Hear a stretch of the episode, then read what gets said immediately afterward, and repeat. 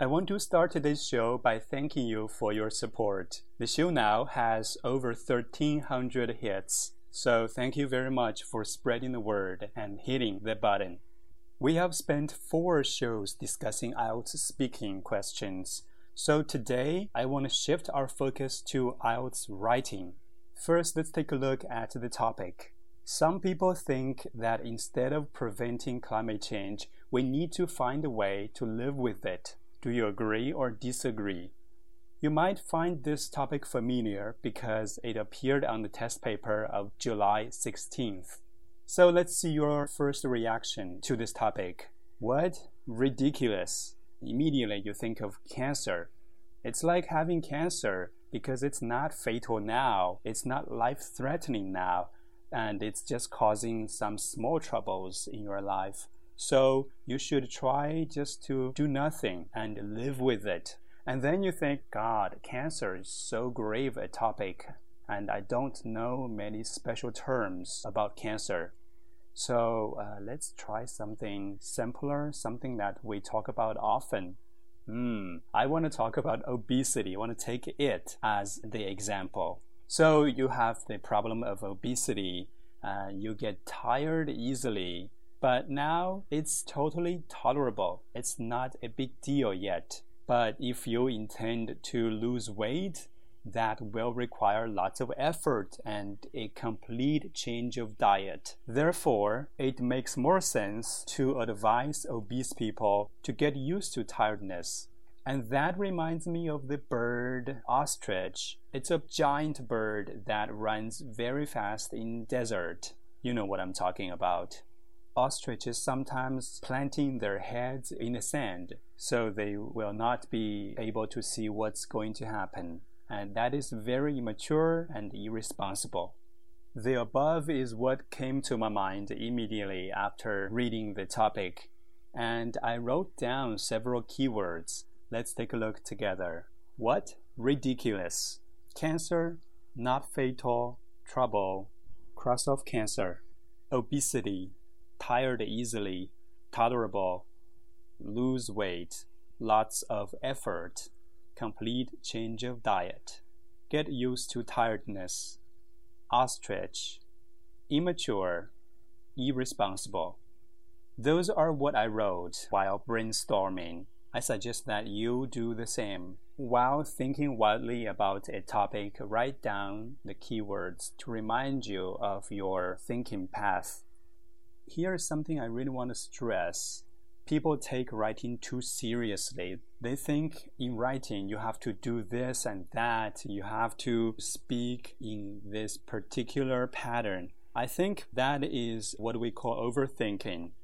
Simply put, writing is just speaking out your voices, your ideas of certain things.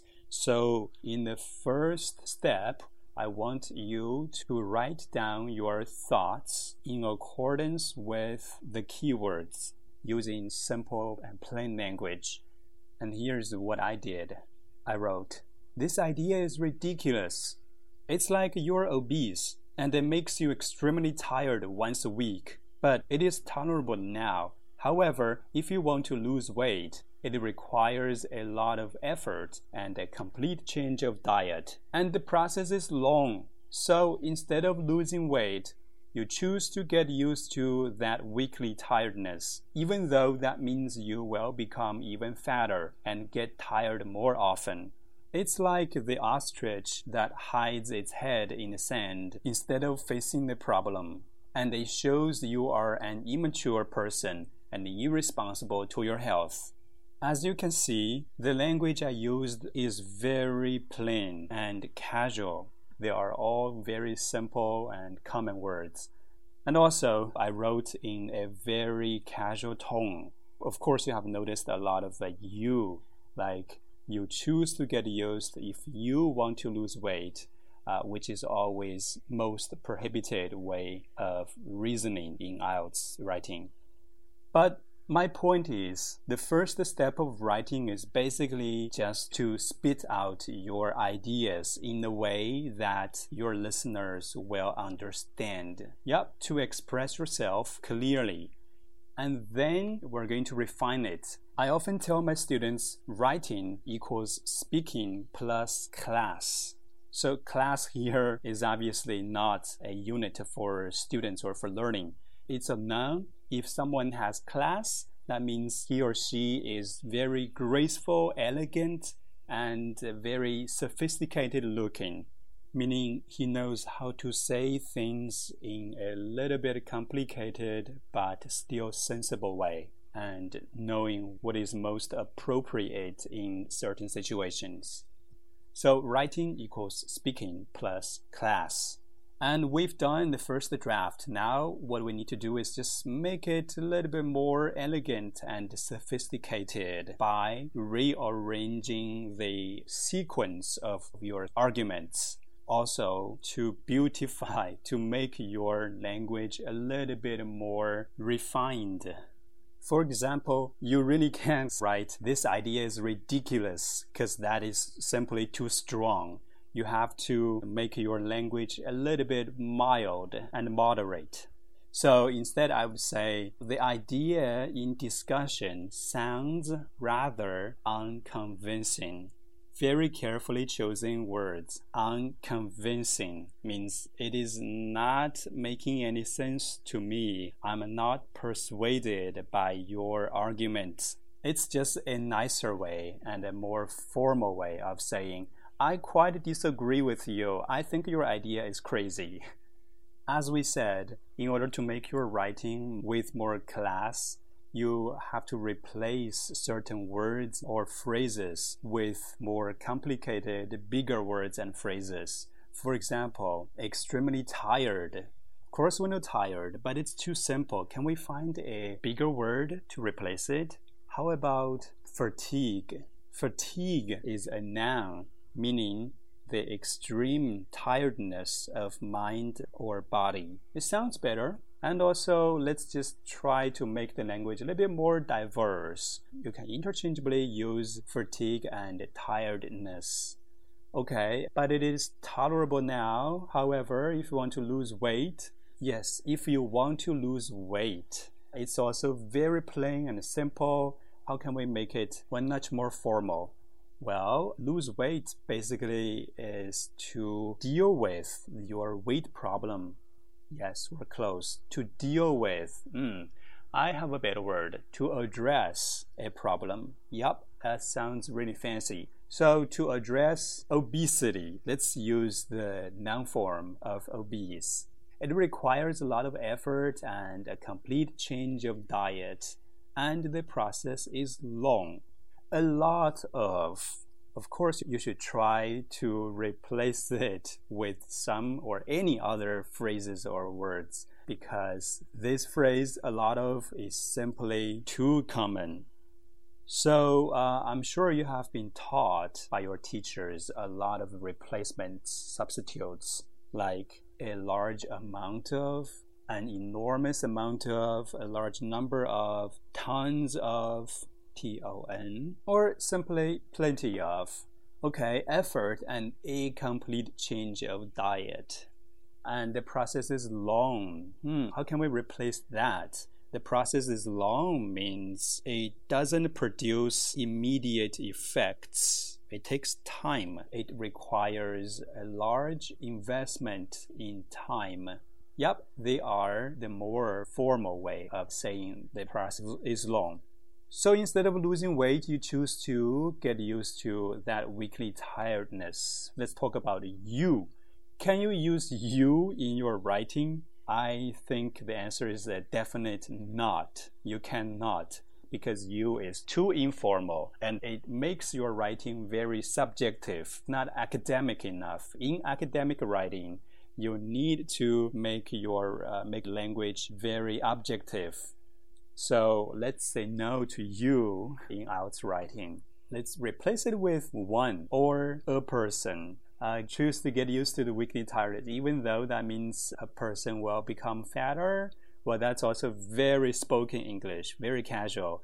Become even fatter. You can just say, well, uh, the weight will keep rising. The obesity will get still worse. The problem of obesity will be aggravated you will become even fatter and get tired more often. As we said before, replace tired with fatigue or exhaustion. It's like the ostrich that hides its head in the sand instead of facing the problem. Of course, if you just say it's like the ostrich, that uh, it's still very, very casual. So I would like to say well, it's an approach an ostrich takes in facing a not a problem, let's just say a challenge. Yeah, facing a challenge. Uh, what does it do? Hiding its head in the sand so it won't see what is to happen next. So happen, okay, I want to replace it uh, with occur. Yes, so it won't see what is to occur next. In my draft, the last sentence is It shows you are an immature person and irresponsible to your health. It's very personal and it makes me sound like an angry person cursing people with different ideas from me.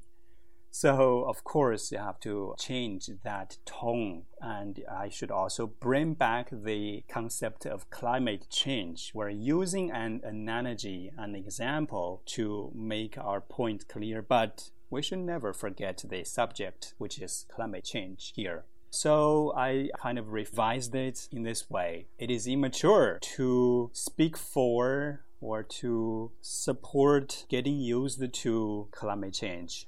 Well, then I thought, hmm, the language, the words, they are too plain, right? Too simple. So support is replaced by advocate. Advocate means you speak for something, you are in favor of something. Advocate for getting used to. Uh, how about we use a noun? Here is another trick in improving your writing you should always try to replace a verb phrase like to get tired with its noun form like fatigue or here getting used to something can be replaced by adaptation. You adapt to a situation, so that's an adaptation. And not doing anything about climate change Again, very plain, uneducated words. We should put some makeup on it. So I said, well, to advocate against action to climate change. Yes, action to something means you are uh, doing something to solve a problem. So, what have we done so far? So far, we've been refining the language making the language more sophisticated, more academic, formal, and objective. And the second step of revising your writing is to rearrange the order when necessary. By that I mean you should try to make your writing very condensed, very compressed. Means they're close. There are not so many single separated sentences Instead, you should try to put them together. I'm not recommending big, lengthy sentence. What I'm saying is make it less loose, but not super tight. So here's what I did. I mixed the obesity example together into one long sentence. And here's what I said. An obese man who suffers extreme fatigue once a week is advised to get used to this problem because, first, the tiredness is tolerable now. Second, to address obesity requires blah blah blah blah. In this way, the former very loose four sentences are now combined into one single sentence that is logically tight. Now let's see the refined, the revised version of my paragraph. The idea in discussion sounds rather unconvincing. By analogy, an obese man who suffers extreme fatigue once a week is advised to get used to this annoyance because, first, the tiredness is tolerable now. Second, to address obesity requires enormous time in the gym and sacrifice of sugar, snacks, etc. It is an approach an ostrich takes in facing a challenge, hiding its head in the sand so it won't see what is to occur next, which is, in this case, growing weight and more frequent fatigue. Likewise, it is pure self deception to advocate for adaptation and against action to the threat that climate change poses to us. Maybe you have noticed that I made some small changes again. Well, writing is an ongoing revising process. So let's summarize what we have done so far to this writing topic. First, we wrote down some keywords while brainstorming. That is, while thinking about this topic, about how to present your opinion of it. And then we wrote our first draft using very plain and simple language and subjective tone well, the point of the first draft was simply to write down your ideas in a way that other people can understand. And the next part is what we call putting on class. It's very simple. You replace plain day to day words and phrases with more academic, sophisticated, and complex words and phrases and also you make your tone less subjective by removing all the yous. You should do something. You think you will. Don't make the judge, don't make your reader feel very personally involved or threatened by your addressing them directly. That's the second thing. The third, of course, uh, most challenging is to reorganize your structure, make your writing more tight, more compressed. The structure is not loose. I don't want to see a lot of uh, small, separate individual sentences. Uh, instead, you should try to put them together by studying their relations. A sentence must be connected to another uh, with some underlying relationship like causation or some other relationships. So you should put them together, and it's a great demonstration of your skills in speaking, in presenting your ideas. What I want you to take away from today's show is that writing has many steps. Writing basically is speaking plus class. So the first point of writing is to, like speaking, make your opinions, make your voice understood by others. And then we try to make it more beautifully sounding uh, by replacing uh, some plain common words with uh, more academic and formal words and phrases. And also, I want you to know that in beautifying your language, you can always choose to replace verb phrase with noun get used to something adaptation.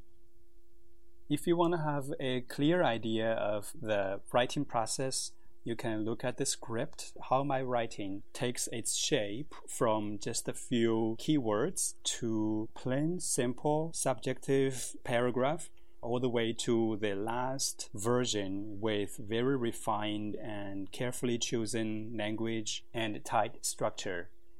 So I guess that's all for today's show, our first episode on IELTS writing. I will soon post another episode on IELTS writing, but I need your feedback on today's show. So please feel free to leave comments and tell me what you think of today's show. Go out and enjoy the day.